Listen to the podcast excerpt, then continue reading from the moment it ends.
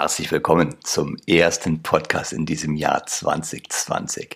Das Thema heute, warum Motivation alleine nicht reicht. Motivation zum Jahresbeginn, da kennen sich viele sicherlich ganz gut mit aus. Freuen Sie sich auf diese Folge. Mein Name ist Mario Büstorf und mit mir werden Sie hier in diesem Podcast oder in einem meiner Seminare lernen, was die Körpersprache und vor allem die Mimik Ihres Kunden Ihnen sagt. Und das Ganze natürlich, ohne dass Sie dicke Fachbücher wälzen müssen warum Motivation nicht reicht. Das Thema kennen bestimmt viele so um die Jahreswende äh, Januar, Februar. Ganz viele Menschen, das lässt sich beobachten in den Fitnessstudios, gehen im Januar hin und holen sich neue Abos für das neue Jahr, damit sie mal so richtig abspecken oder Muskeln kriegen. Das heißt, die Motivation, etwas zu verändern, die ist da lässt dann aber im Laufe des Jahres schlagartig nach. Und wenn man im Fitnessstudio guckt, spätestens Februar, äh, so um Karneval herum oder maximal Ostern, ist das Fitnessstudio äh, geschrumpft auf die Hälfte der Personen, die noch im Januar da waren. Das heißt, was passiert da, wenn diese Leute auf einmal nicht durchhalten? Und was hat das hier mit Körpersprache lernen zu tun? Also lernen die Körpersprache des Kunden zu deuten und was können wir daraus lernen von diesen Motivationsabbrüchen bei anderen Menschen? Es muss also was geben, was über die Motivation hinausgeht. Und wenn wir mal das Beispiel nehmen, hier äh, Körpersprache deuten zu lernen, Körpersprache richtig lesen zu lernen, dann ähm, haben Sie ja einen Grund, warum Sie sich das vornehmen, warum Sie diesen Podcast hören. Da ist in der Regel irgendwie ein Wunsch dahinter, eine Absicht, eine gute Idee, eine Motivation, also ein Motiv. Das hängt ja mit Motivation zusammen, dass sie sagen, ich möchte meine Kunden noch besser verstehen, weil ich damit noch mehr Geld mit verdienen kann. Oder weil ich mir damit den Verkauf leichter machen kann. Oder weil ich in der gleichen Zeit bessere Umsätze erziele. Und diese Umsätze sorgen zum Beispiel dafür, dass ich im Sommer vier statt drei Wochen Urlaub machen kann. Ja, also irgendwie hat jeder einen persönlichen Grund, warum er zum Beispiel Körpersprache ähm, lesen lernen möchte. Die Motive, die ich gerade aufgezählt habe, die hängen natürlich damit zusammen, dass wir eine materielle Belohnung bekommen. Das heißt, ich mache bessere Umsätze und äh, oder bessere Erlöse und verdiene damit als Verkäufer natürlich mehr Geld. Neben diesem ähm, materiellen Anreiz gibt es natürlich noch einige andere, die, um die Motivation zu verstehen, genauso wichtig sind. Das kann zum Beispiel auch sein, dass jemand ähm, auf Lob und Anerkennung fixiert ist. Das heißt, wenn der Chef sagt, hey, ich finde das super toll, dass du Körpersprache lernst hier im Verkauf, weil das bringt uns alle weiter, dann ist das ein richtig dickes Lob vom Chef. Und es gibt Menschen, die reagieren darauf, die brauchen diesen, äh, diese Anerkennung und diesen Lob für ihre Motivation, ja. Und dann gibt es natürlich noch Beweggründe, die sind eher intrinsischer Art, also aus innen heraus, aus einer Person selber heraus, die uns in die Motivation kommen lassen. Das ist zum Beispiel der Flow selber wenn wir in der Aufgabe sind und es macht gerade richtig Spaß, mit dem Team zu arbeiten und der Flow ist da und wir wollen diesen Flow einfach erhalten, dann ist das eine richtig gute Motivation, weiterzumachen. Oder es gibt etwas, was äh, ganz, ganz, ganz wichtig ist, das sind die Werte. Die Werte oder die Ideale. Ich kenne zum Beispiel Menschen, die gehen samstags freiwillig in die Fußgängerzone und sammeln für gemeinnützige Organisationen Geld von den Passanten ein. Und das machen die einfach, weil die bestimmte Werte vertreten, weil die sagen, mir ist zum Beispiel der Tierschutz oder der Umweltschutz oder das Gemeinwohl wichtig und deswegen gehe ich auch ohne Bezahlung samstags dort in die Fußgängerzone und gebe meine Zeit, um dort Spenden zu sammeln. Das ist eine ganz klare intrinsische Motivation über die Werte oder über die Ideale, die ich als Person vertrete. So, aber bei all diesen äh, Motivationsfaktoren gibt es trotzdem immer noch diese Abrisskante ja, wo die Motivation auf einmal nachlässt. Und jetzt kommen wir zu dem anderen Begriff. Und das ist auch der Grund dafür, warum Motivation nicht also Motivation alleine nicht reicht, gerade zu Beginn des Jahres nicht. Wer sich also als Verkäufer jetzt Ziele vornimmt für das Jahr, ich will jetzt noch bessere Geschäfte machen oder ich will noch mehr Lobs kriegen vom Chef oder ich will mit diesem Team hier den Markt rocken oder unseren äh, Marktanteil vergrößern, ja, da gibt es einen Begriff neben der Motivation und das ist die Volition.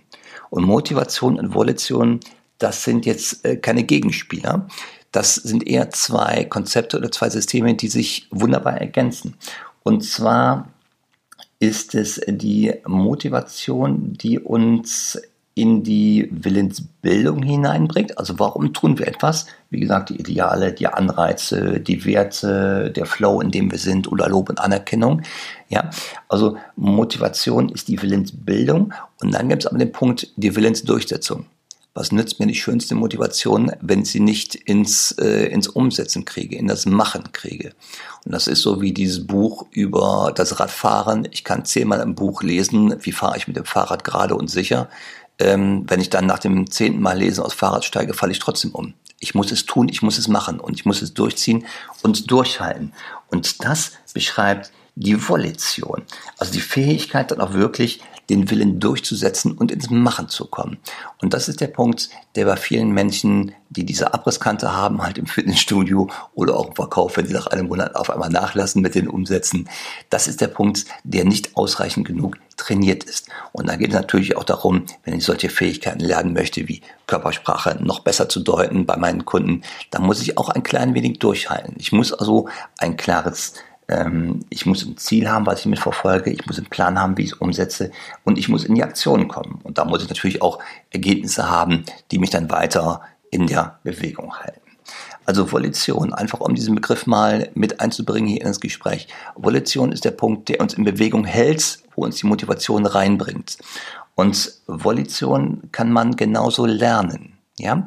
Volition fängt damit an, dass wir äh, zum Beispiel einen klaren Fokus haben und dass wir uns auf das fokussieren, was wirklich wesentlich ist.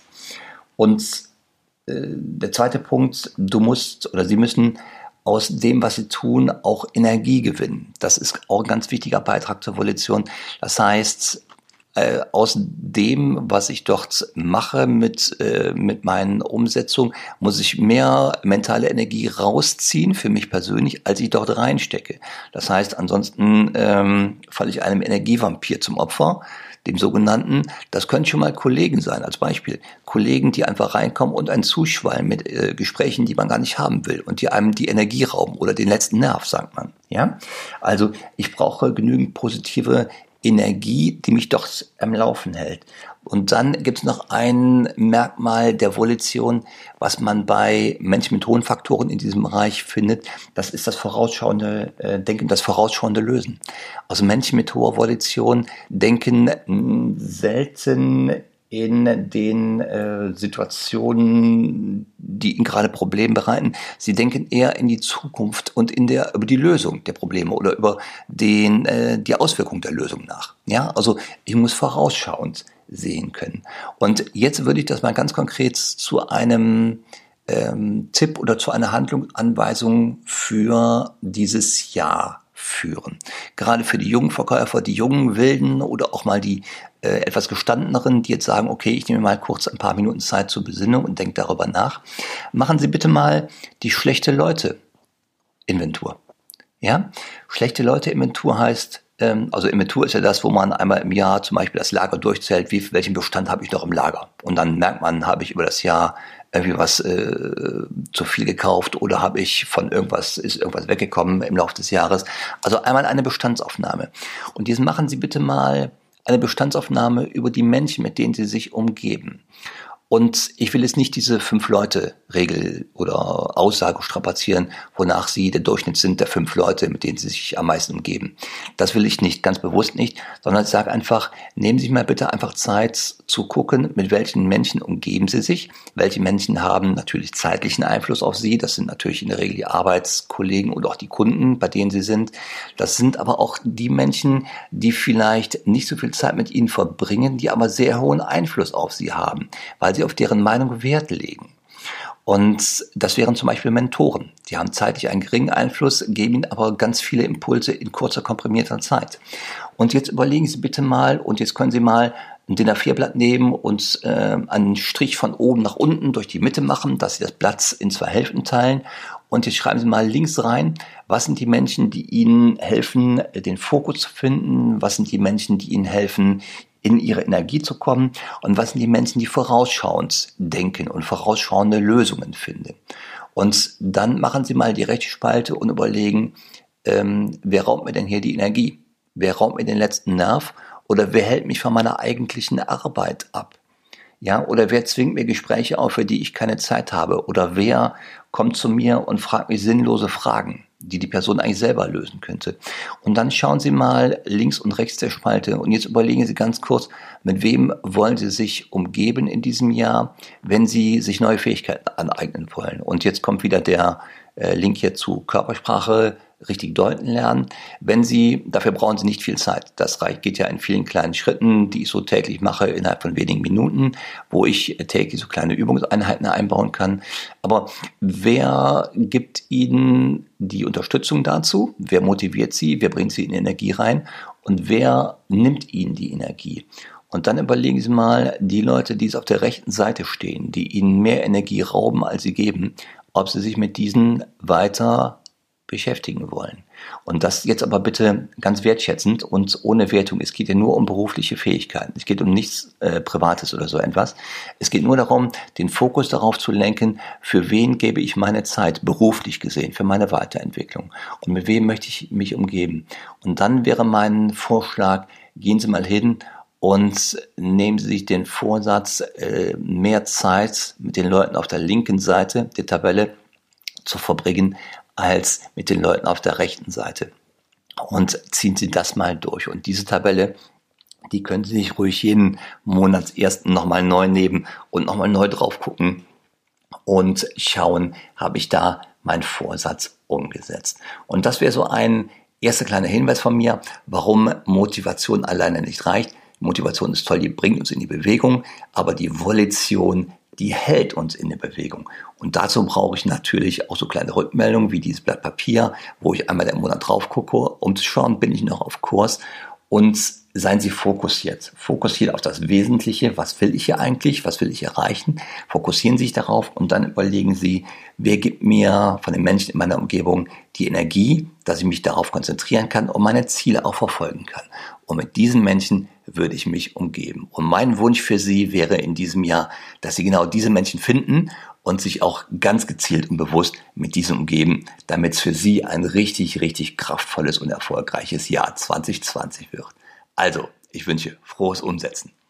So, ich danke Ihnen wie immer für die Zeit, die Sie sich genommen haben, um den Podcast hier zu hören. Und ich bin Ihr Trainer, wenn Sie noch tiefere, noch festere Kundenbeziehungen wollen. Und wenn Sie noch mehr lernen wollen, wie Sie Ihre Fähigkeiten verbessern können, also Körpersprache noch besser zu deuten, dann kommen Sie doch einfach rein in eins meiner Seminare. Und das nächste freie Seminar wäre jetzt im März diesen Jahres, Januar und Februar ist ausgebucht. Im März, 3. März ist das nächste in Düsseldorf.